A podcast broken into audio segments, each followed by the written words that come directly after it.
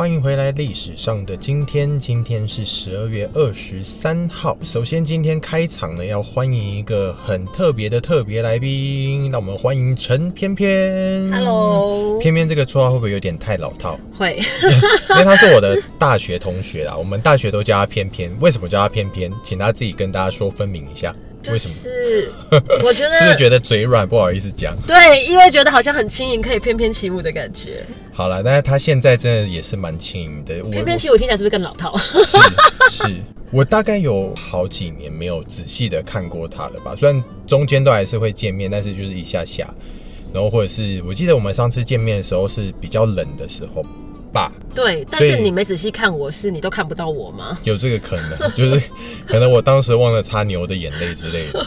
今天来看到他的时候，觉得哇塞，真的是变瘦蛮多的。嗯好，啦，所以今天他担任的就是一个听故事的人的角色，他会在旁边听我碎碎念这样子。好，先来跟大家分享第一件事情，是在一九啊，又 又讲成一九，在一八八八年的时候，那有点久了哈，很很容易不小心讲成一九。在一八八八年的十二月二十三号，范谷用刮胡刀把自己的左耳给割下来了。那为什么他要把自己的耳朵割下来？其实到目前还没有一个非常准确的说法啦。那还是先介绍一下范谷这个人，呃，虽然应该蛮多人都知道他的啦。那范谷其实是他的姓，他的全名是文森威廉范谷，他是十九世纪的荷兰艺术家。但是在他还活着的时候，他的作品其实不太卖，典型的那种就是要过世了之后才会有名的人啦。有人说他在世的时候只卖出过一件作品，但也有一说是其实不止一件。但是可以肯定的是，他绝对不是一个受市场欢迎的画家，就对了。不过在他死后到现在啊，其实你应该没有人没有看过他的画才对。呃，很多世界上各个大大品牌，然后都有跟他的作品合作，比方说他的星夜，或者是他的自画像，或者是向日葵等等的作品，应该大家都有看过。哎，是星夜，我之前一直以为是星空。是星夜，是星夜。我之前也一直以为是星空，因为就是之前那个有很多不管是流行音乐的作品啊，或者是电影的作品，也都会用用星空这个名字。那其实都是多少跟他的作品有一点致敬，所以很多人是以为会以为是星空，但其实这只是中文翻译而已啦。就是其实英文就是你要怎么翻也是都可以，所以星夜跟星空其实差不了多少。好的，那范谷的爸爸呢？其实他是一个神父。那在他的叔叔伯伯当中啊，也有很多成功的艺术品商人。所以啊，其实他从小的时候就跟艺术蛮有渊源的。那他妈妈本身是一个有钱人啊，所以他从小就栽培他画画这件事情。那他长大之后呢，就也有跟着他的伯父在艺术品公司工作。呃，而且因为他对艺术了解很深的关系，所以大家工作的时候表现其实是蛮好的，然后薪水也不错。那听说那是他这一生最开心的时候，因为我们的印象当中，他后来好像就是有一些精神疾病嘛，对不对？对，后面嘛，对不对？没错。那在他工作工作一阵子之后呢，他爱上了房东的女儿，但是他跟人家告白，被拒绝了。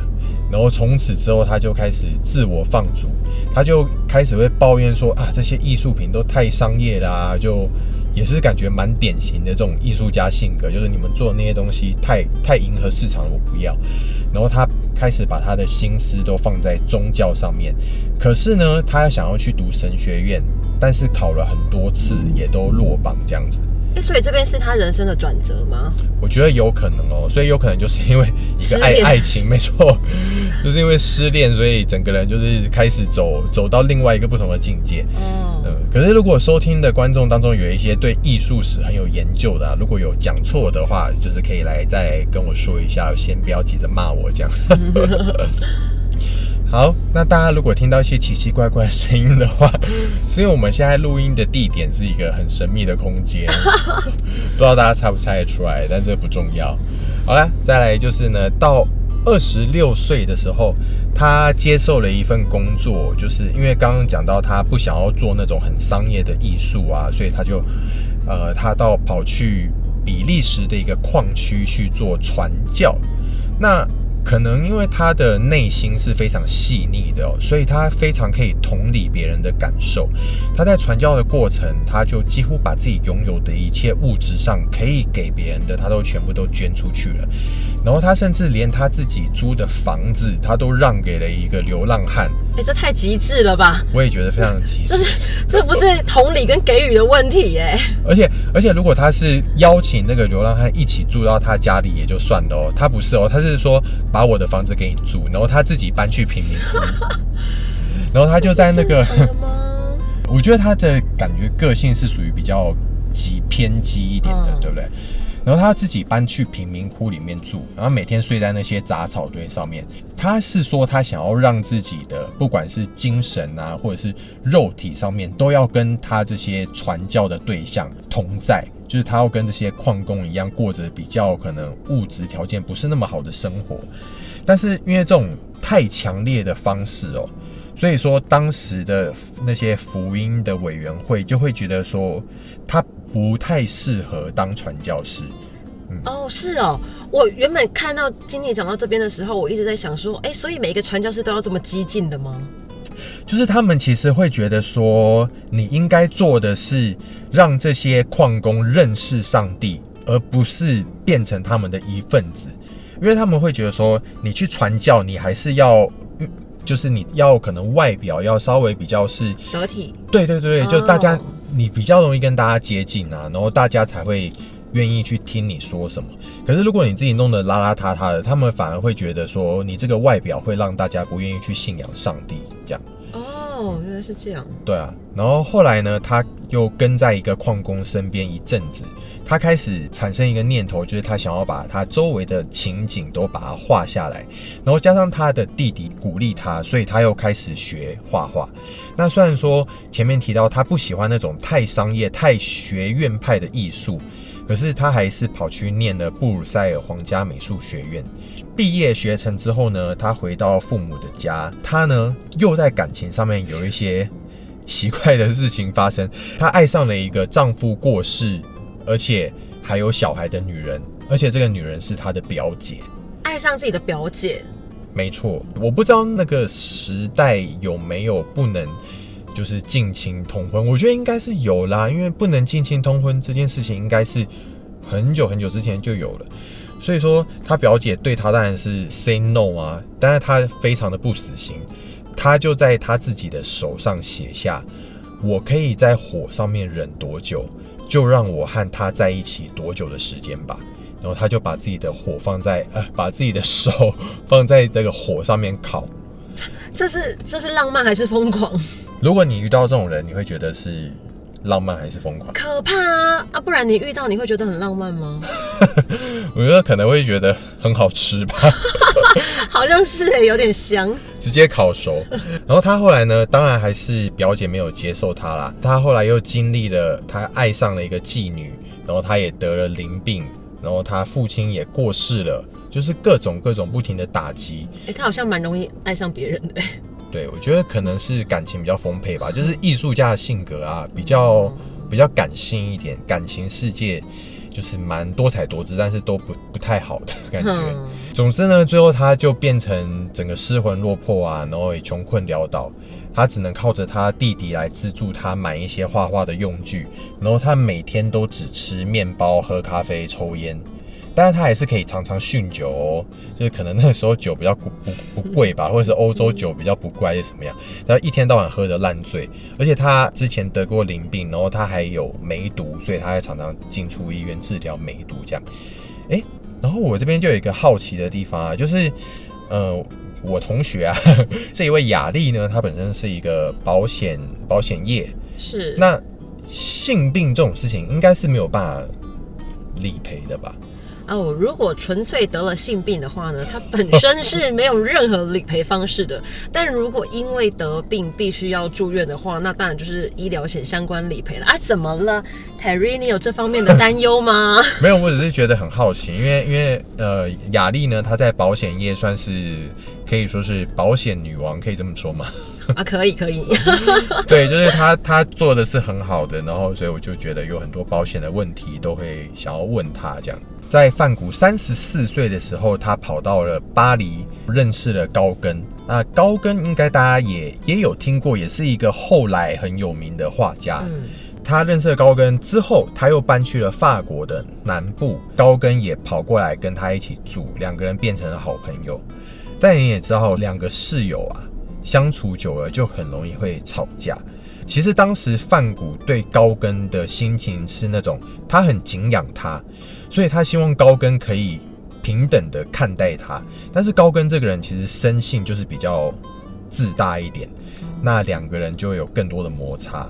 所以呢，原本精神状况就已经不太好的范谷，他的情绪、精神状况就越来越差。所以在某一次他们两个吵架之后呢，范谷就把他自己的左耳给割下来了。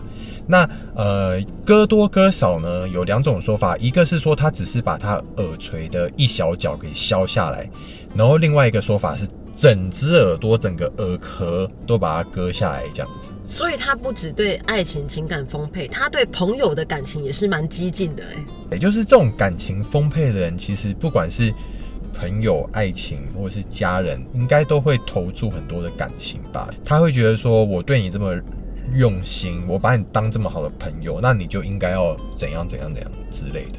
感觉好像也是也有可能呢，毕竟他连遇到一个平民，他都可以把自己的房子给他住了。对你有过这种室友之间吵架的经验吗？啊，室友吵架很正常，但我没有室友把耳朵割下来。因为我自己其实是没有不没有太多室友的经验，我大学的时候只住过半年的那个宿舍，我后来就搬 搬回自己家里。所以说室友吵架通常是因为什么？很多吧，生活习惯上的磨合啊，甚至连那个我要睡觉了，但你在听音乐，或者是我要睡觉了，你打呼很大声，这些都可以造成各种磨合呃磨磨合哦不妥的原因啊。谁要倒垃圾啊，这些全部都是吧。那你有遇过恐怖室友吗？恐怖室友是没有啦，但会遇到比较多的，可能会是他的生活习惯跟你完全不同，但他也没有想要尊重你。比方说，他就夜归嘛，但他夜归还要冰冰冰冰的这一种没。有带人回来吗？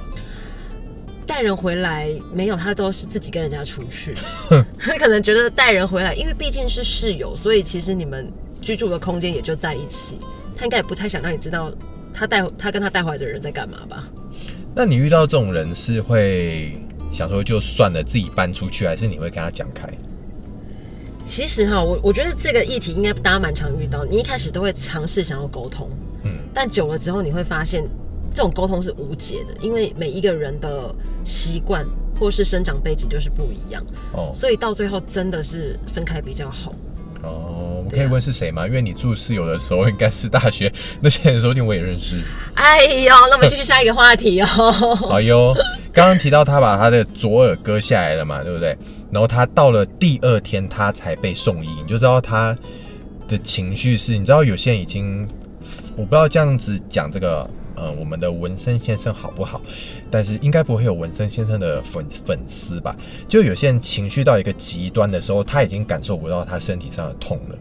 所以他到了第二天，他才被送医，然后他自己也完全不记得中间发生过什么事。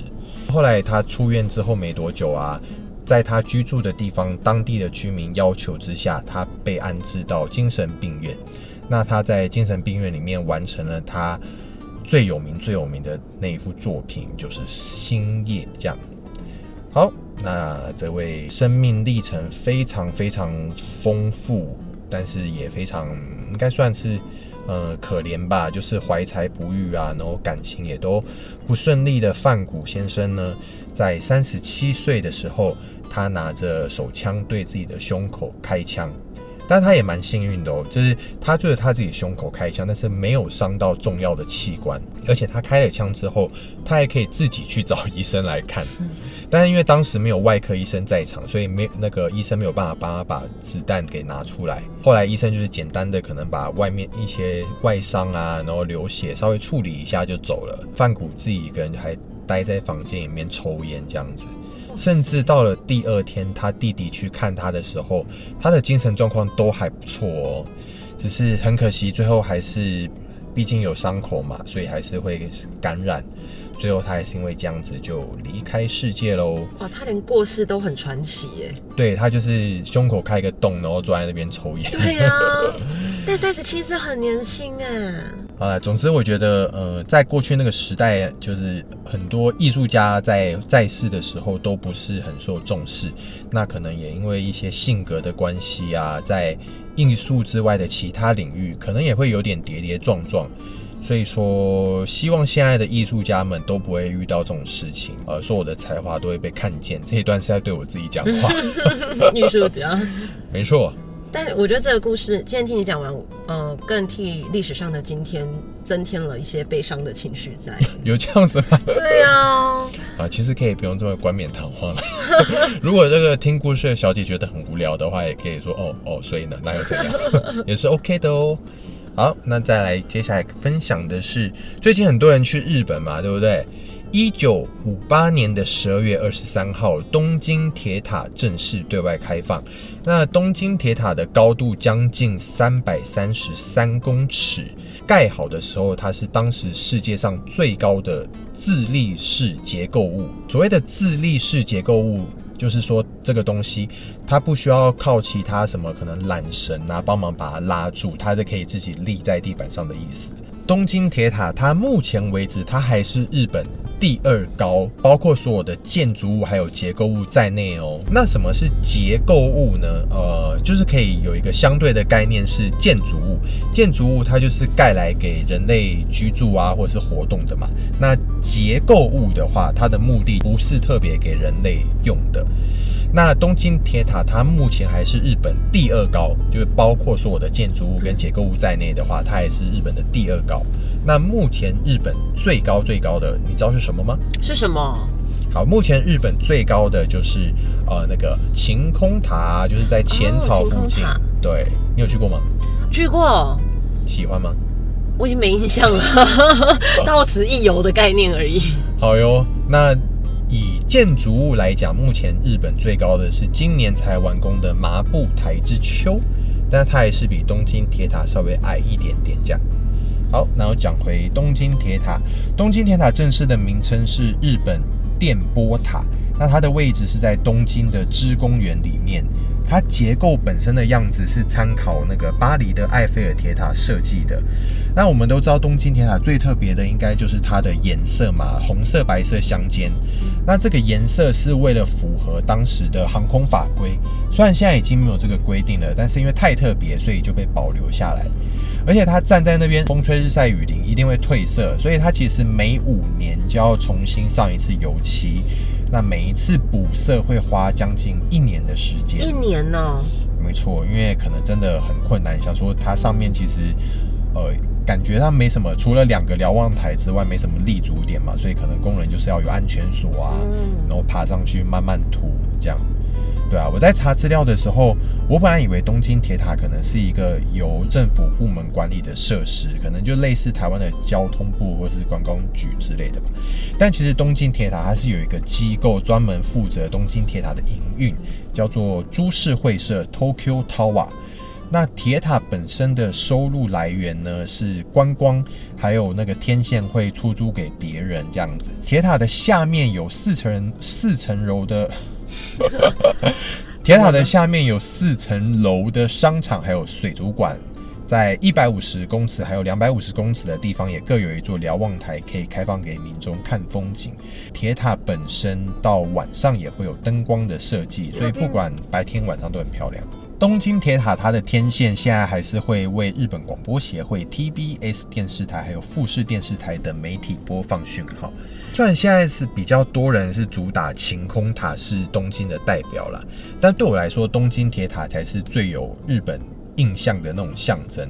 我记得小的时候没去过日本的时候，有看一部小说叫做《东京铁塔老妈与我有时还有老爸》，你应该没有看过吧？哈？什么啦？反正就是一部也是有点哀伤的作品。你知道小时候年轻的时候就喜欢看这种呃偏悲伤的翻译小说这样。所以我就那个时候就对东京铁塔印象深刻。后来自己去了日本啊，不管去几次，东京铁塔看了几次，每次看到都还是会蛮感动的。尤其我特别喜欢从那个六本木之丘的观景台看东京铁塔的样子，它的颜色很明显嘛，嗯然后它高度又很高，搭配下面的房子，那日本房子大家都知道比较整齐，对，对，它虽然有高有低，但是你会觉得它整个不管是色系啊，或者是样子，你就会觉得它很统一。再搭配那一根突出的东京铁塔，你就会觉得整个画面是非常，就是很日本。很疗愈吧？，对，而且那时候如果刚好是天空很蓝，那日本的天空大家都知道，跟台湾的天空那个蓝色真的是不太一样。我不知道是不是因为纬度比较高的关系，你就会觉得日本的天空比较透亮，就感觉是保湿有很多的那种透亮感。嗯，我现在听你讲完，只觉得我们赶快去订机票吧。下一件事情要跟大家分享的是，二零零九年的十二月二十三号，巴基斯坦，你知道巴基斯坦吗？嗯，在哪里？印度上方 它在印度左上方的一个国家。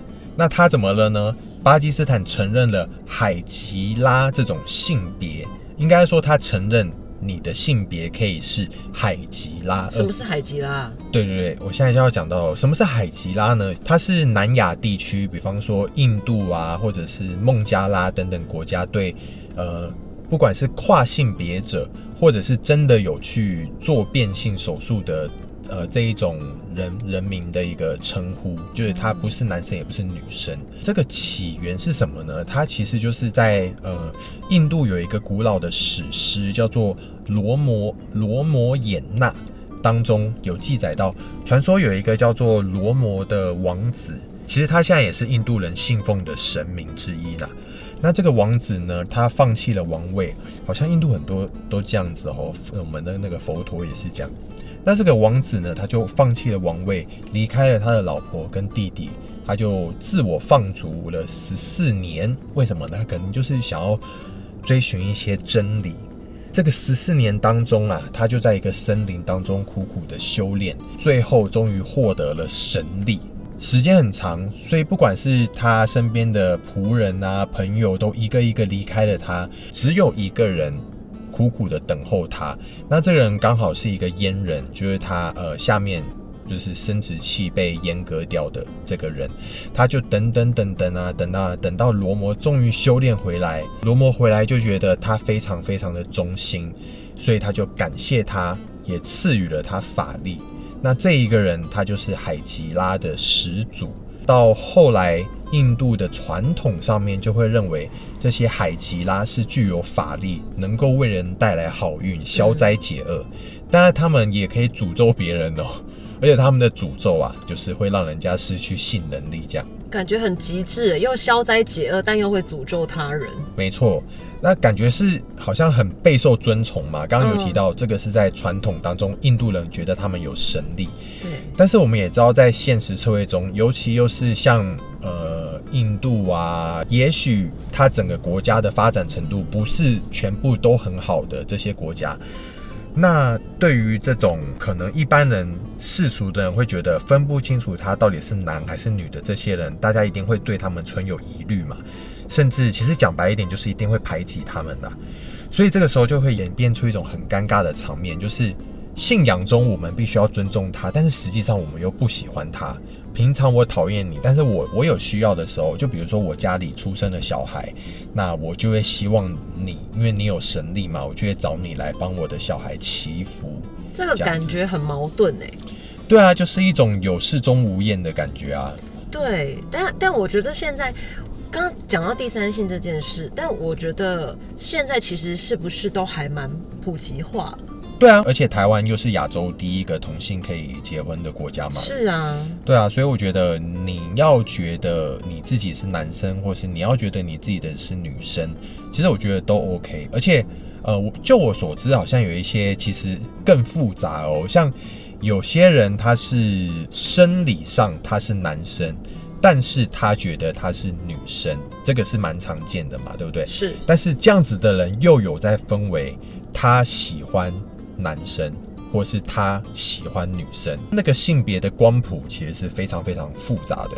那我觉得只要你不要去伤害到别人，大家都应该要可以接受这件事情才对。嗯，因为如果在我们的生活周遭，其实不会有你刚才故事里面的，不管是说我很尊崇你，或是我很嫌弃你，大概都是一个保持尊重跟互相平等的状态比较多。哎，嗯，其实，在不管是尼泊尔啊，或者是印度，或者是孟加拉这些国家，在法律上也都承认海奇拉这种性别。尼泊尔甚至在二零零七年非常早之前，他就允许他的人民可以自由选择性别哦，非常的先进，啊，这好棒哦！对，非常的厉害。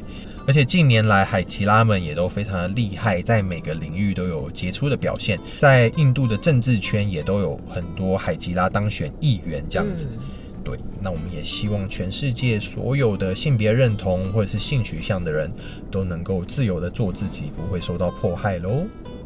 好，今天想要跟大家分享的最后一件事情是，二零一五年在索马利亚、塔吉克还有文文莱文莱，不是文莱吗？是文来还是问？应该要念问来，其实我也不知道。对，它其实是念问，但大家好像都对，它其实是念问，但大家好像都是念文来。How do you know？你 怎么啊？你可以 Google 哦。OK，好哦。索马利亚、塔吉克还有文莱怎么了呢？他们在二零一五年的时候宣布禁止庆祝圣诞节，违者最高可以判处五年的监禁。呃，庆祝个圣诞节就要被判刑？对啊，为什么？为什么呢？其实主要就是因为宗教的关系啦。因为这些国家他们是以回教为主嘛，对不对？那其实你知道回教跟基督教的神是同一个吗？不知道。好，其实我也不知道。总之呢，就是呃，这两个宗教他们都有很长远的历史。那他们回溯到最源头，其实他们信仰的所谓的真神或者是上帝，其实是同一个角色。但是因为回教不认为耶稣是上帝之子，在他们的眼里啊，耶稣其实就跟回教的穆罕默德一样，只是先知而已。而且，呃，穆罕默德比耶稣更伟大，所以他们不愿意让他们的信众去庆祝耶稣的生日这样子。对啊，而且除了这三个国家之外，像呃沙地阿拉伯，我们也知道是大多数以回教为主的国家，所以他们也不能庆祝圣诞节。那北韩也禁止庆祝圣诞节，可是北韩的原因比较特别啦，因为他们觉得庆祝圣诞节这件事情是呃南韩的基督徒想要对他们打心理战，他们觉得南韩很开心的过圣诞节，就是向北韩的民众去宣传，你看我们南韩的人民大家都吃得好，穿得暖，然后又可以过节，所以你们就赶快来投奔我们南韩的怀抱吧。这种他觉得他们在做广告，就对了。对对对，没错。甚至那个北韩的领导人金正恩还把十二月二十五号，就是原本圣诞节的这一天，定为他奶奶金正淑的生辰纪念日。是可以这样乱定的吗？是，就是呃，全国的人民都要庆祝他奶奶的生日这样子。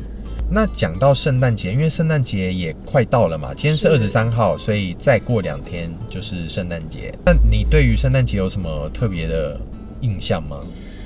小时候觉得圣诞节是一个浪漫的节日，你看你说的小时候是五六岁，或者是 十八十九岁都可以。反正呢，你觉得年少轻狂正青春的时候，圣诞节怎样都美好。那你知道现在圣诞节对我的意义是什么吗？要买礼物给儿子。哦，这是之一。现在有个很大的重点是，当我儿子调皮捣蛋的时候，我会跟他说：世界上没有圣诞老人。不会，你这样就没办法管束他。你要跟他说：宝贝，你要乖，圣诞老公公才会送你礼物哦。所以他会从十二月一号乖到二十四号。这是我现在圣诞节对我而言，就是拿来管束儿子的一个节日。真的假的？所以他真的相信哦。对，他会每天跟我说：“妈妈，圣诞老公公今天有帮我加分吗？啊，我又扣分了，怎么办？我是否没有圣诞礼物？”那他有问过你说，就是怎么他没有看到圣诞老人给他礼物吗？哦，圣诞老人都在他睡觉的时候来啊，这个他是清楚的。我不知道他到几岁才会发现事实，他现在七岁。所以除此之外，圣诞节对你没有特殊的意义，浪漫的感觉呢？哦，浪漫离我有一点远，现在就是真的拿来管小孩用的。啊，可是像我自己到现在，我都还是会觉得，就算没有过节好了，我都还是觉得圣诞节会是一个很让人期待的，因为。我就很喜欢晚上的时候走在路上看那些灯饰，我就觉得很很漂亮，这样。哇哦，你这个年纪还对浪圣诞节有期待，是不是？不是，就是会觉得天气很冷嘛，然后呃身体很冷，但是看到那些灯饰很温暖的感觉，讲到自己都嘴软。对我来说啊，一年当中最重要的不是生日，也不是情人节，反而是圣诞节。我会我会最希望在圣诞节这一天有有有个什么这样。哦什么，好，我不会给你，什么礼物都没有。哎，好啦，你不懂了。而且如果有下雪的话，又更浪漫。但可惜就是台湾不会下雪。你会去玉山看雪吗？哎、我没有，其实我这辈子没有看过雪。但你会想去吗？不会累的话，就会想去。我也没看过哎，我有在想这件事。所以你人生中有没有看过雪？没有，因为我看到那么多人挤上去，我就觉得很难上去。合欢山吧？有人在去玉山看雪的吗？哦，你要说的是合欢山吧？之类的，有机会啦，有机会可以看看雪。那既然这样子的话，为什么不直接去北海道？就是比较容易看到，而且不不用那么累，还要爬山。呃，因为每次去北海道都是夏天。好好哦。好，那今天跟大家分享的历史事件就到这边，感谢我的大学好同学陈小姐今天来陪我们一起聊天。拜拜喽！希望我们有缘再相会。好了，那我们就下次见喽，拜拜。拜拜。